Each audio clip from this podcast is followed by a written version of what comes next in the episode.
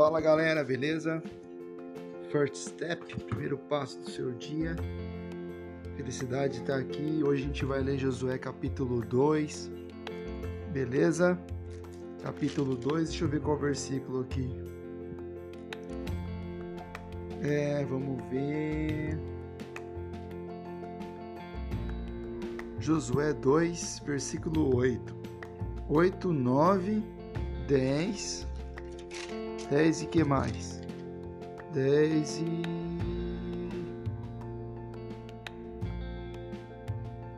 Onze e doze, beleza? Antes, como é que foi seu dia? Como é que tá sendo o seu dia? Onde, que hora que você tá vendo isso aqui? Eu não sei.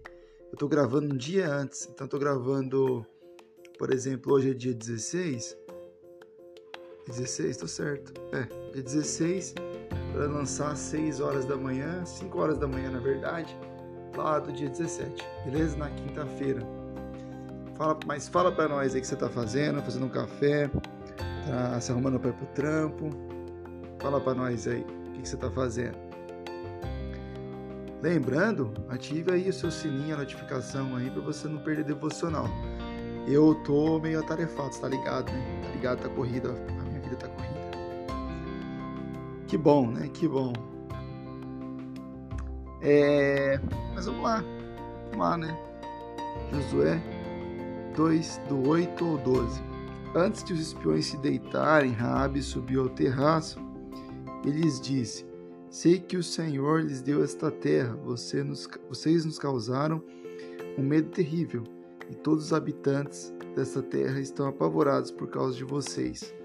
Pois temos ouvido como o Senhor secou as águas do Mar Vermelho perante vocês quando saíram do Egito, e o que vocês fizeram a leste do Jordão com Seom e Og, os dois, amorreu, os dois reis amorreus que vocês aniquilaram. Quando soubemos disso, o povo desanimou-se completamente, por causa de vocês, todos perderam a coragem, pois o Senhor, o seu Deus, é Deus em cima, nos céus e embaixo da terra. Jure-me pelo nome do Senhor que, assim como fui bondosa com vocês, vocês também serão bondosos com a minha família. Dê-me um sinal seguro. Ok? De que pouparão a vida do meu pai e de minha mãe, de meus irmãos, de minhas irmãs, de tudo o que lhes pertence. Livre-nos da morte. Bom, galera, é seguinte. Josué manda dois espiões, né? É, irem ver a cidade de Jericó. E ali já está uma fama muito grande, porque Israel já tinha saído do Egito e já era sabido, né? As pessoas já sabiam, as outras nações próximas né, ao Egito, elas já sabiam que Israel vinha se aproximando, né? Esse povo sem terra. E Deus já havia prometido para Abraão que daria a terra de Canaã e Jericó faz parte, tá bom? De Canaã. Pois bem, e aí o que acontece? É, Deus, então Josué manda dois espiões lá e eles ficam na casa de uma prostituta chamada Raabe, né? E estando na casa dessa prostituta, eles, come, eles vão lá para espiar, para ver como funciona a cidade, etc. O rei fica sabendo e pede para que Raabe mande essa galera embora. Fala assim, manda esses caras embora, porque eles são espiões, né? Raabe desobedece a ordem do rei e mente fala assim, olha, esses dois caras, eles realmente vieram aqui, mas eles já foram embora, né? E aí o rei manda que soldados vão verificar, né, além dos portões da cidade, é, onde estavam esses dois infiltrados lá na cidade de Jericó. É, o que, que eu quero passar para você hoje e também aprendo, né, claro, através é, dessa palavra. Né? Raabe, ela não tinha conhecimento. Desculpa, é, isso é uma tosse. é, ela não tinha conhecimento pleno de Deus, ela não tinha intimidade, não tinha vivenciado, experimentado aquilo que os israelitas, né, os hebreus, uh, experimentaram. E aí o que acontece? Ah, acontece que Raabe ela tem uma fé que não tem explicação, porque você imagine só, é, é bem aquilo que Hebreus diz como definição de fé, né? Certeza das coisas, a fé é a certeza das coisas que não vê, não vemos, e a certeza é daquilo que esqueci. ah, eu lembrei, a fé é o firme fundamento das coisas que ah, não lembro não. Ah, pelo amor de Deus. Mas você entendeu. e a definição de fé é essa, não tem muito. É, o firme fundamento das coisas que se espera, a certeza daquilo que a gente não vê. Ah, lembrei. então a gente. É, eu acho que é, é, é mais próxima de definição de fé, né, para esse devocional de hoje, que a gente pode encontrar uma pessoa que só ouviu falar, né, e diz que os, o pessoal lá da cidade, de Raabe, tava já nervosa, né? O pessoal tava nervoso porque, meu, os israelitas estão se aproximando, eles vão tomar essa terra, né? E Deus já tinha falado para Josué, é, lá no capítulo 1, ele só permanecer, que as promessas é, sobre Israel iam se cumprir, né? Então o que acontece? É, Raabe, ela só ouvia falar sobre esse Deus de Israel, né? E mesmo assim ela creu era uma prostituta, né? Tava na vida ah, errada, né? Eu entendo como errada, tá? É, biblicamente é errado prostituição, ok? Preciso falar isso, né? Porque tem gente que ouve e, às vezes não tem essa visão. E mas mesmo assim ela teve fé. Sabe o que é legal disso tudo?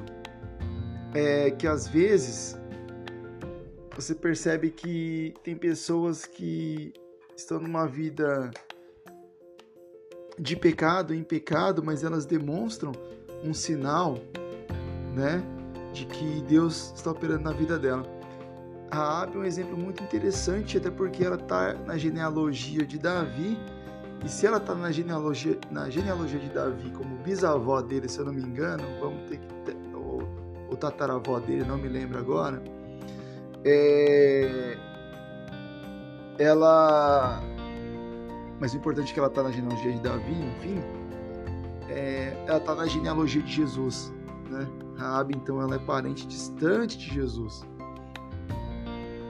É antepassada de Jesus o Cristo. Né? Então, você veja como Deus é poderoso, né? E ele faz da maneira que ele quer, da forma que ele quer né? E às vezes a gente tenta falar assim, pô, cara, o mano ali tá na, no pecado, o cara ali não quer saber de nada, o cara é um perverso, vida de pecado, etc. Mas você sabe de uma coisa? É... A diferença dele e de mim, por exemplo, é que eu já sei que eu sou um merda e que eu sei que eu preciso de Jesus na minha vida. Né? A diferença de mim para o ímpio é essa, porque a gente peca do mesmo jeito. Eu sou pecador como o ímpio é pecador também. Né? A diferença minha para ele é que eu tenho a humildade de reconhecer que eu sou um pedaço de lixo e que sem Jesus eu não sou nada. Sem a obra de Jesus na minha vida eu não passo de um, de um Zé Ninguém. Né?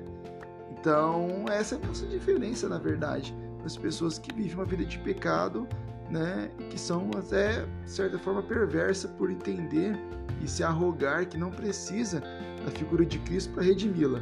Né? Então, basicamente essa é a diferença. Né? Raab, ela teve a humildade de reconhecer, cara, eu preciso desse Deus. Eu preciso desse Deus porque a vida que eu levo é uma vida de, de não porque a, apenas a minha vida é um lixo, porque eu preciso né, desse Deus que é tão maravilhoso, que é capaz de tirar um povo de escravidão, assim como eu também estou na escravidão do pecado, né? Parafraseando aqui, talvez imaginando é, o que ela pensou, nós não, não sabemos. Olha, assim como Deus libertou o povo de Israel da escravidão do pecado no Egito, Deus é poderoso para me livrar da escravidão da prostituição e outras coisas, whatever, né? outras coisas que é, eu posso estar cometendo também. Segundo ponto, é, meu, não fique esperando para reconhecer que você precisa de Jesus, é, que você precisa melhorar alguma coisa, etc. Ah, preciso melhorar tal coisa, depois eu sirvo a Cristo. Cara, pior besteira que você vai fazer. Até porque eu, como já adiantei para você, eu aqui tô aqui um Zé Mané, né, falhando todo dia, pecando todo dia, sendo um merda todo dia, mas reconhecendo que sem a obra de Cristo eu não sou nada, eu não sou ninguém, tá bom? Aprendendo com Rabi hoje, é, que não importa o que você, como você está hoje, não importa. Jesus ele pode redimir a sua vida, né? Deus pode redimir a sua vida, né? E Ele é a solução, independente do que você está fazendo agora ou não. Beleza, galera?